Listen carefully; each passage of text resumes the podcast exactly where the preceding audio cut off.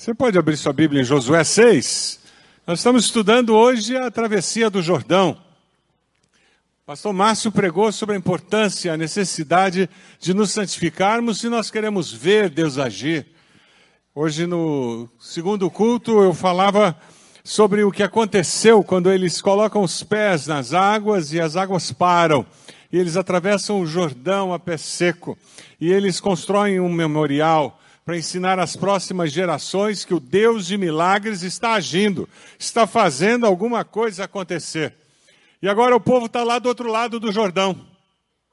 Finalmente eles chegaram lá. O que gerações sonhavam em fazer, chegar na terra prometida, a expectativa que eles tinham, agora aconteceu. Os milagres que eles tinham experimentado, eles olhavam para trás e diziam: Nosso foi um passado tremendamente abençoado por Deus. Foi um passado em que Deus se mostrou poderoso. Como nós vimos Deus agir no nosso passado. Parece algo que tem a ver com a nossa história. 60 anos vendo Deus agir e se manifestando de uma forma incrível. Eles nem precisaram da ajuda do Pedrinho, lá do Monteiro Lobato, para atravessar o Rio Jordão. Eu cresci com a coleção de Monteiro Lobato lá em casa, lendo aqueles livros. O meu livro favorito era As Caçadas de Pedrinho. Quem leu Monteiro Lobato aqui quando era criança? Já denunciou a idade. E ele tinha o pó do pirilim pim lembra disso? E aquele pó era mágico, porque com aquele pó ele saía de um lugar e ia para o outro o povo podia ter usado o pó do pirilim-pim para atravessar o rio, né? não precisava nem que Deus parasse a água. Mas aquele pó é, faz parte da magia, da literatura. Nós não estamos falando de mágica, nós estamos falando do poder do Deus sobrenatural, do Criador dos céus e da terra, do Deus Todo-Poderoso, Onipotente, Onisciente, Onipresente, nós estamos falando de um Deus que intervém na história da humanidade de uma forma inexplicável. Estamos falando do Deus do sobrenatural, agindo a favor do seu povo. Nós celebramos aqui o fato de que Deus tem agido a nosso favor. Aleluia! Nós lemos as Escrituras e lemos Josué 6 e vemos Deus agindo a favor do seu povo.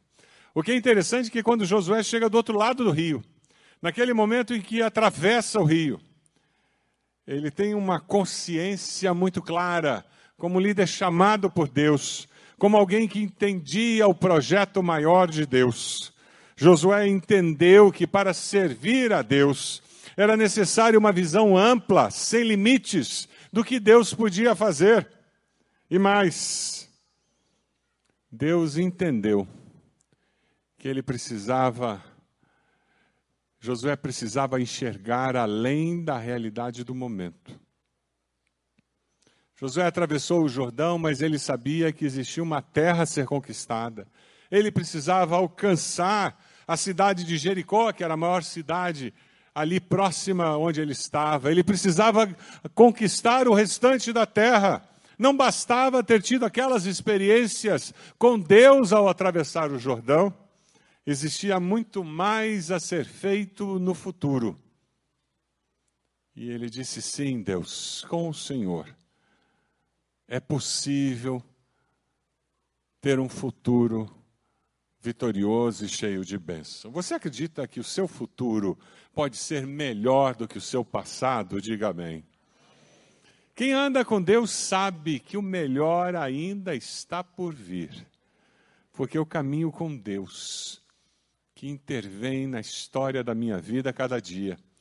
E quando eu amadureço, quando eu me torno uma pessoa melhor, isso facilita o meu processo de perceber o agir de Deus e permitir que Deus haja a meu favor e haja comigo. Isso faz com que o meu futuro seja melhor que o passado, porque eu estarei caminhando mais perto de Deus. Nós precisamos olhar assim para os nossos sementes. Precisamos olhar assim para aquele prédio, condomínio onde, onde nós moramos, dizendo: Deus, o que o Senhor quer alcançar aqui? Precisamos olhar para a região metropolitana de Curitiba, olhar para o nosso estado, para o nosso país, dizendo: Deus, o que o Senhor quer fazer conosco nesse país, nesse, nesse estado, o que o Senhor quer fazer conosco e através de nós nessa região metropolitana. Um novo desafio surgiu para Josué. E hoje, quando nós encerramos as comemorações dos 60 anos, um novo desafio surge para a nossa igreja. Nós somos uma igreja viva, que faz discípulos multiplicadores, discípulos que fazem discípulos, amém? Porque nós somos assim, nós fazemos discípulos, e esses discípulos fazem discípulos, e nós comemoramos batizando tantas pessoas porque nós cremos que isso tem a ver com o nosso DNA, o nosso jeito de ser. Nós queremos deixar bem claro que queremos alcançar, sim, pessoas de Curitiba, da região metropolitana e até os confins da terra. Esse é o desejo do nosso coração. Mas para que isso aconteça, o Deus de milagres tem que agir na nossa vida. E a ação de Deus começa na nossa liderança. Começa nesses que vieram aqui à frente, alcança os que estão liderando pequenos grupos, liderando ministérios em nossa igreja. Veja o que, que o texto nos fala lá em Josué 6, de 1 a 5. Versículo 1 diz: Jericó estava completamente fechada por causa dos israelitas. Ninguém saía nem entrava. Então o Senhor disse a Josué: Saiba que entreguei nas suas mãos Jericó, seu rei e seus homens de guerra. Deus já tinha definido que ia dar a vitória. Deus já entregou promessas para você que mudam a história da sua vida. Eu quero desafiar você a começar a colecionar as promessas de Deus, anotá-las e colocar na sua secretária, na sua mesa no trabalho, anotá-las e colocá-las na geladeira da sua cozinha, colocá-las em cima da mesa da copa onde a sua família almoça para que você seja lembrado do fato de que Deus promete e cumpre as suas promessas. Se você tem, foi abençoado com habilidade musical, por favor, transforme essas promessas em música. Se você foi abençoado com habilidade literária, transforme essas promessas em poesia. E nos ensine para que nós também possamos cantá-las, possamos recitá-las. Deuteronômio 34, 9 nos diz que Josué, filho de Num, estava cheio do espírito de sabedoria, porque Moisés tinha imposto as suas mãos sobre ele, de modo que os israelitas lhe obedeceram e fizeram o que o Senhor tinha ordenado a Moisés. Quem honra a liderança espiritual, dá honra a Deus, que chamou o líder. Quem honra a liderança espiritual, da honra a Deus que chamou o líder. Ah, como é especial ser honrado como líder. Recebi essa semana o desenho de uma menina aqui na igreja. E como aquilo me honrou, como aquilo fez bem ao meu coração. Dá para mostrar, o slide com o desenho dela? A Lívia. Ela fez uma pintura, um desenho lindo do pastor Roberto. E ela veio toda envergonhada no final do culto me entregar a sua arte. Está lá comigo, guardado. Ela estava honrando o pastor dela. Às vezes recebo uma mensagem com um texto, às vezes só uma palavra. Pastor, orei pelo Senhor hoje cedo. Quando nós honramos nossos líderes, nós estamos honrando a Deus. Lá em Josué capítulo 1, versículo 16, veja como aquele povo honrou a Deus, honrando Josué como líder. Então eles responderam, o povo, a Josué: Tudo o que você nos ordenar faremos, e aonde quer que nos enviar, iremos. Assim como obedecemos totalmente a Moisés, também obedeceremos a você. Somente que o Senhor, o seu Deus, seja com você, como foi com Moisés. Todo aquele que se rebelar contra as suas instruções e não obedecer às suas ordens, seja o que for que você lhe ordenar, será morto. Somente seja forte e corajoso. Você tem encorajado seus líderes? Qual foi a última vez que você deu uma palavra de encorajamento para o líder do seu pequeno grupo? Aquela pessoa que lidera você no ministério? Aquela pessoa que lidera você no trabalho? aquele professor lá na faculdade? Qual foi a última vez na escola que você deu uma palavra de encorajamento? Ah, como nós precisamos disso. Sabe, quando aquele povo enfrentou esse momento na vida deles com essa atitude de honrar a liderança que Deus havia colocado, Deus começou a revelar-se e Deus revelou-se para quem? Para o líder. E Deus se revela de uma maneira muito simples, porque Deus se manifesta nas coisas simples da vida. Deus olha para Josué e diz: Josué, sabe aquela cidade forte, poderosa, protegida por muralhas, tem duas muralhas ao redor da cidade. Sabe o que você vai fazer? Pegue os sacerdotes, líderes espirituais, e vocês vão ficar andando ao redor da cidade, tocando trombetas. Só isso, mais nada. Quando chegar o momento certo, vocês darão um grito forte e o muro da cidade cairá. Deus, usando coisas simples para manifestar o milagre, o poder sobrenatural dele. Não foi assim com Moisés? Moisés, erga sua vara e diga o povo para marchar. Abrir o mar é comigo.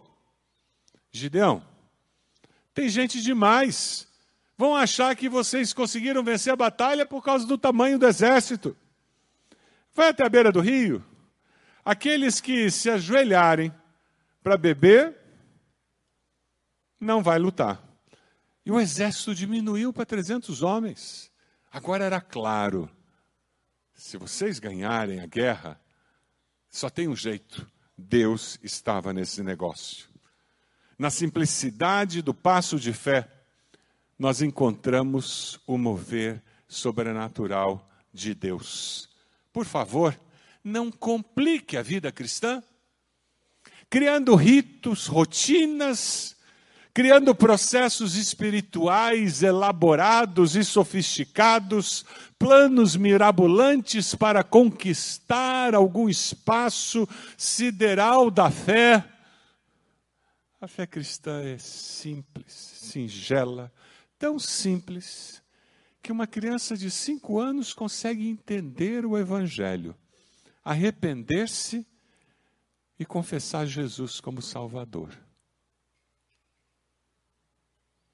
Caminhar com Cristo é tão simples que só demanda um coração arrependido. Porque quem busca, encontra. Quem pede, recebe. É simples. Nós aqui temos mania de tornar sofisticado e criar um sistema religioso, e com isso nós bloqueamos a manifestação do Deus Todo-Poderoso nas nossas vidas e na vida da nossa igreja. Sabe o Deus de milagres? O que ele procura é um coração obediente. Um coração que, de maneira singela, se volta para ele e diz: Tá bom, Senhor. O Senhor escolheu aquela pessoa para liderar? Eu vou aceitar essa liderança? Tá bom, Senhor. A tua palavra é isso? Eu vou cumprir. Tá bom, Senhor. Eu quero simplesmente obedecer ao Senhor. O Deus de milagres constrói o futuro com pessoas obedientes a Ele. Você tem um coração obediente? Você tem um, uma disposição para obedecer? Quando você lê a sua palavra, quando você ouve uma mensagem, existe uma predisposição no seu coração para ouvir e obedecer ao que o Senhor falou? A palavra do Senhor nos diz, lá no capítulo 6, versículo 8, quando José terminou de falar ao povo, os sete sacerdotes que levavam suas trombetas perante o Senhor saíram à frente, tocando as trombetas. A arca da aliança atrás. Os soldados armados marchavam à frente dos sacerdotes que tocavam as trombetas, e o restante seguia a arca. Quando todo o tempo tocavam as trombetas, mas Josué disse ao povo: Não deem um brado de guerra, não levantem a voz, não digam palavra alguma, até o dia em que ordenar, então vocês gritarão. Assim se fez, a arca do Senhor rodeou a cidade, dando volta em torno dela. Imagine o primeiro dia, e eles deram volta em torno da cidade, o segundo dia, o terceiro dia, o quarto dia. O que você ia fazer no quinto dia?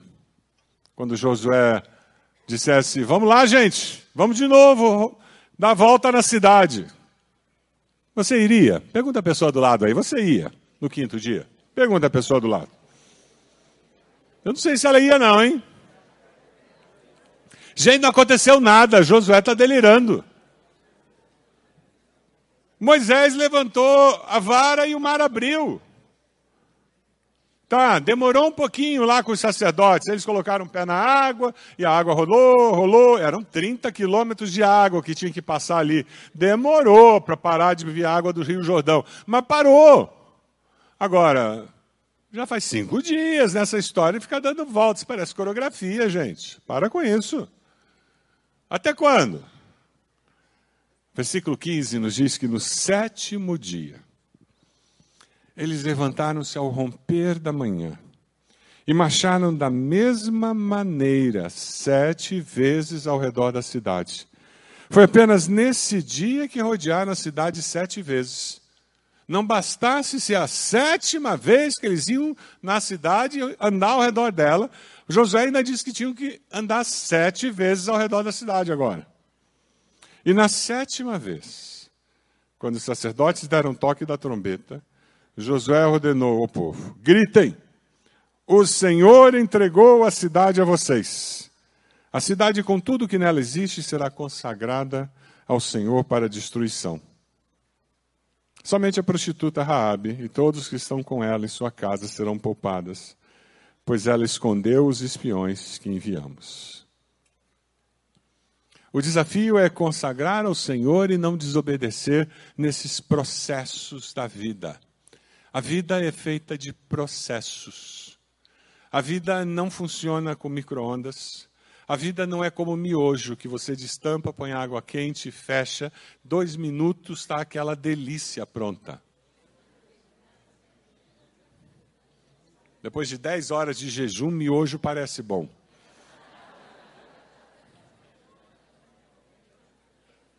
A vida não funciona assim. A nossa vida com Deus é um processo. Nós, seres humanos, fomos feitos para crescer através de processos. As nossas emoções, elas funcionam com processo. Minha vida para, minha filha, para de frescura, terminou um namoro hoje, amanhã já encontra outro. Pronto, para de chorar. Não é assim, não diga isso para sua filha adolescente. Para ela, o término do namoro é algo existencial. Conforte, entenda. Dê tempo para ela viver aquele processo de luto, de ter terminado o namoro, e daqui a três dias ela, ela vai estar falando de um garoto lindo que tem na turma.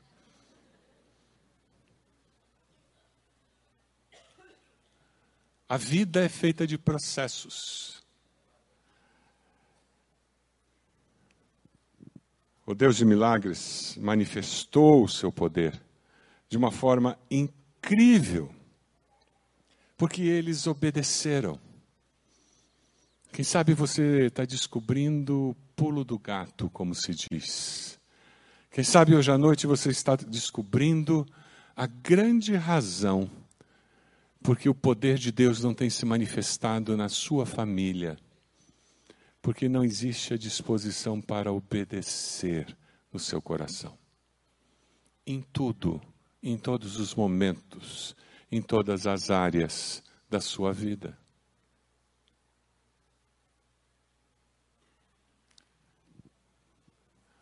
O coração obediente ele descobre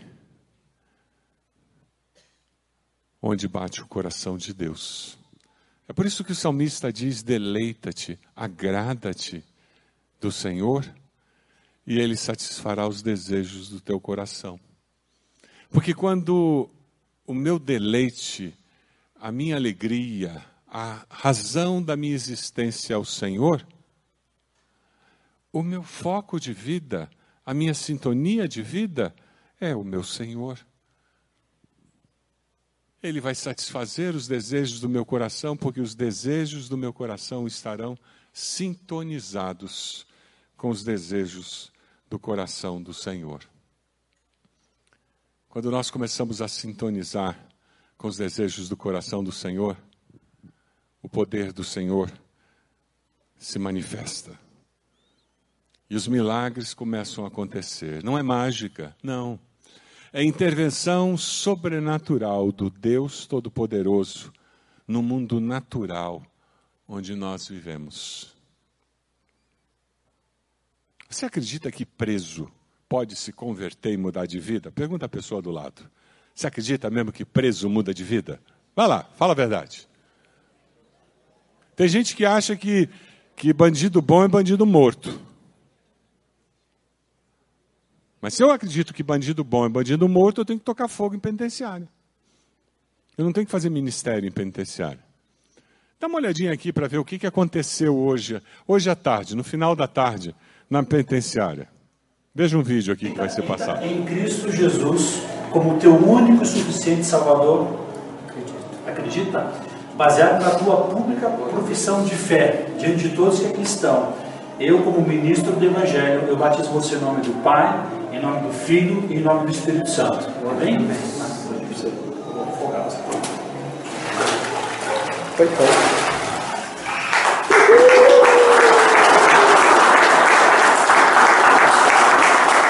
Esse foi o, o batismo número 70 que nós fizemos no dia de hoje, lá na penitenciária masculina. Amém? Esse é o mais novo membro da Igreja Batista do Bacaxeri. Ele está preso por enquanto. Mas está preso na cadeia. Mas ele encontrou liberdade em Cristo Jesus.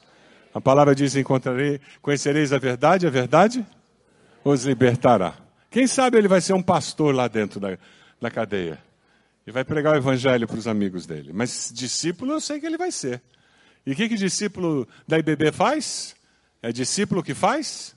Discípulos. Eu estou curioso para ver quem ele vai levar para Jesus com quem ele vai começar a fazer sementes. E daqui a pouco nós vamos estar vendo batismos de pessoas que ele levou a conhecer Jesus. Amém? É, o reino de Deus é assim. Não tem barreiras. Deus faz milagres. Isso é milagre, gente. A sociedade não acredita nisso. Mas o povo de Deus acredita, porque nós cremos num Deus que faz milagres. Aleluia. Comemorar 60 anos é comemorar 60 anos de milagres. O povo da mídia fez um resumão de um vídeo comprido que eles fizeram relatando os 60 anos. Você vai ter acesso, se entrar na nossa página, nas nossas mídias sociais, você tem acesso a esses vídeos maiores. E está muito bem feito, eles foram muito felizes. O pastor Renato liderou a nossa equipe com o pastor Klein e ficou muito legal. Mas eles fizeram um resumão. Dá uma olhadinha nesse resumo e veja quantos milagres na nossa história nós temos. Dê uma olhada. Nossa, nossa história começa com um sonho e muita coragem. O sonho de ver uma região da cidade alcançada por Jesus. Uma igreja que pudesse fazer a diferença na sociedade. E a coragem de obedecer ao grande comissionamento de Cristo.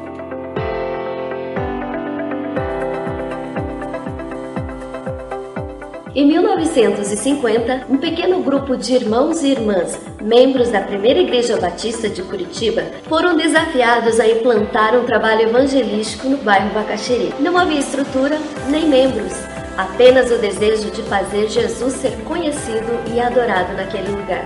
A minha mãe conheceu o, o missionário Aben Oliver em Paranaguá e um dia o pastor, o missionário Aben Oliver chegou na nossa casa convidando a minha mãe Jamile Caruta da Silva para começar um trabalho com crianças na igreja e ela aceitou prontamente. Começou humildemente, mas logo o povo gostava muito da escola dominical e que Deus vos abençoe ricamente é o meu, é, algo do meu coração. E assim foi o início da congregação batista do Bacaxeri. Apesar das dificuldades da época e da escassez de recurso, aquele grupo, movidos pelo Espírito Santo de Deus, pregando o Evangelho da Verdade com muito amor por cada vida, foram somando mais e mais membros e evidenciando famílias sendo transformadas pela graça de Deus. A nossa família chegou aqui em Curitiba em 1968. No primeiro domingo, nós viemos procurar a Igreja Batista do bairro encontramos a Igreja Batista do Bacaxiri e nunca mais deixamos de estar presente na Igreja Batista do Bacaxiri. A Igreja Batista faz parte da nossa história como família e da minha história como pessoa. Perseverante no propósito? Após nove anos, nasce uma nova igreja, a Igreja Batista do Bacaxiri, um lugar de fé, esperança e amor. Meus pastores e membros deixaram marcas de fidelidade e fé, sempre crendo que Deus poderia fazer coisas grandiosas e extraordinárias. Primeiro eu queria agradecer de coração o fato de vocês estarem aqui essa noite comigo. É uma noite muito especial. Pastor Avelino é, é, é, meu segundo pai e tenho uma consideração muito grande com ele. Foi quem me enviou para Curitiba. Eu saí com 21 anos de idade, foi quando meu pai me autorizou, autorizou sair da roça para estudar. Aí fui para Cianorte. Aí foi quando o pastor Avelino assumiu em 66 a Igreja Batista em Cianorte e ele me enviou para o Instituto Bíblico Abediter, aqui em Curitiba foi quando tudo se iniciou e marcou muito a minha vida. Que Deus seja glorificado na vida de cada um de nós. Amém? Amém? Em 1988, a igreja passa por um processo de sucessão pastoral. O jovem pastor que estava nos Estados Unidos fazendo doutorado é indicado. Não foi fácil a, a comissão apresentar o nome dele, porque ele era muito era pouco conhecido na, na igreja. Quando eu estava na convenção em, em Brasília, encontrei o pastor Samuel Mitch e ele é que deu apoio, reforço para que realmente a gente convidasse o pastor Silvado para vir à nossa igreja. E ao longo desses anos a, a igreja realmente, sob a liderança dele, cresceu muito. Nossa igreja Batista do Bacaxiri, ali na Gago Coutinho, ela chegou uma época que ela cresceu muito com a vinda do pastor Roberto Silvato. Então tínhamos dois cultos pela manhã e dois cultos à noite e não havia mais espaço. Aí começaram a procurar um imóvel que coubesse mais pessoas. E aí foi um desafio muito grande que encontraram. Realmente nós não tínhamos dinheiro para a aquisição. Foi dado os dois prédios ali na Cacotinho mas já não tinha mais condições da gente ficar ali. Após muitos milagres e ofertas expressivas e sacrificiais de cada membro, a IPB passou a ter um novo endereço, Rua Amazonas de Souza Azevedo 134. Um lugar enorme para a época, mas cada metro quadrado era uma expressão de dedicação e fé em um futuro no qual Deus cumpriria sua obra. E lembro bem quando a gente deu a propriedade, mas tínhamos que dar um sinal de 40 mil reais. Numa semana foi arrecadado isso entre os irmãos para dar o sinal de negócio. E foi uma prova assim de que o coração dos membros estavam realmente na obra do Senhor. A gente vai aprendendo pela fé porque pela fé, quanta coisa que a gente consegue. Mas a igreja toda ficou muito feliz, foi um desafio grande alcançado a, a compra desse imóvel. Nosso coração se enche de alegria ao olharmos a história da IBB, porque sabemos que muitas pessoas se doaram, amaram a Jesus, sonharam e desejaram uma igreja forte, que pregasse o Evangelho de Jesus com seriedade, com muito amor e compaixão ao próximo com a graça de Deus, chegamos aonde estamos hoje.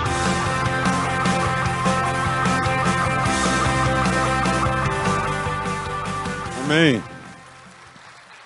Amém. 60 anos de milagres. O Deus de milagres constrói o futuro. Ele constrói o futuro com intervenções sobrenaturais na história humana. Essa é a nossa história e essa continuará sendo a nossa história. Quando arqueólogos começaram a pesquisar os muros da cidade de Jericó, Jericó tinha dois muros, o interno e o externo. O interno era um muro que tinha quatro metros de espessura. O externo tinha dois metros de espessura. Porque eram muros largos, eles construíam casas em cima e as pessoas moravam no alto do muro. O muro externo tinha nove metros de altura. A história do relato bíblico nos fala de Raabe, que ajudou os espiões, protegeu-os, e ela com isso conseguiu ser liberta antes da destruição. O interessante é porque os muros caíram e a cidade foi invadida, foi destruída. Mas o muro onde estava a casa de Raabe não caiu. Curioso, né? Coincidência bem o muro onde estava a casa de Raabe, com a sua família. E ela foi salva daquela tragédia que aconteceu. Raabe era uma prostituta que conheceu o Deus Todo-Poderoso. E aqui nós temos uma ilustração muito clara e muito forte do que é graça a favor de Deus. Nós vimos um preso que se arrependeu, confessou seus pecados, aceitou Jesus e foi batizado. No relato bíblico, nós temos uma prostituta que conhece o povo de Deus, conhece o Deus do seu povo. Essa prostituta participa do processo da conquista de Jericó. E pasmem, ela está na genealogia do seu Salvador e do meu Salvador. O nome disso é graça, favor e merecido. É assim que Deus olha para você e para mim. Deus nos alcança, Ele vê o potencial que nós temos quando nos arrependemos dos nossos pecados, quando decidimos obedecer e decidimos experimentar os milagres de Deus na nossa vida. Deus fez um milagre na vida e na família de Raabe. Deus quer fazer um milagre na sua vida e na família de Rabi, na sua família. Deus quer fazer um milagre na minha vida. Deus quer fazer um milagre na nossa igreja, no futuro da nossa igreja. Quando você olha para o futuro da nossa igreja, nós precisamos olhar com expectativa do mover de Deus. O que será que acontecerá conosco? e que nós estaremos aqui comentando daqui a cinco anos. Quais serão as situações que nós teremos vivido daqui a dez anos que nos levarão a dizer: Deus é incrível, é impressionante o que Deus faz com aquele que se santifica, que obedece e que está disposto a permitir que Deus use a sua vida. Nós somos IBB, uma igreja batista viva.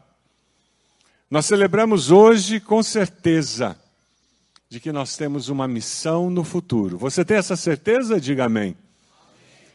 Sim, nós já conquistamos muitas coisas, mas ainda tem muito para fazer em nome de Jesus. Amém? É com essa certeza que nós celebramos é com essa certeza que nós comemoramos. É com essa certeza que nós dizemos: Maranata, vem Jesus. Nós vamos trabalhar até aquele dia em que Jesus voltará nas nuvens. Mas enquanto ele não vem, tem muito para fazer. Você pode abaixar sua cabeça? Você está disposto a apoiar a sua liderança em nome de Jesus? e dizer: Eu quero ser usado por Deus para abençoar a minha igreja. Eu quero ser usado por Deus para abençoar aqueles que Deus colocou como líderes espirituais na minha igreja. Quem são os líderes espirituais que Deus colocou na sua vida, na sua igreja? Ore por eles nesse momento. diga o nome deles para o Senhor e peça a bênção do Senhor sobre a vida de cada um deles.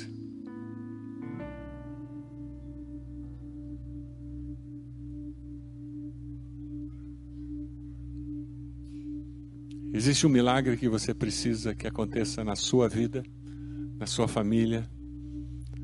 Coloque isso diante do Senhor e diga: Deus, eu já tentei tantas soluções, eu já tentei fazer tantas coisas, Deus, eu não consegui.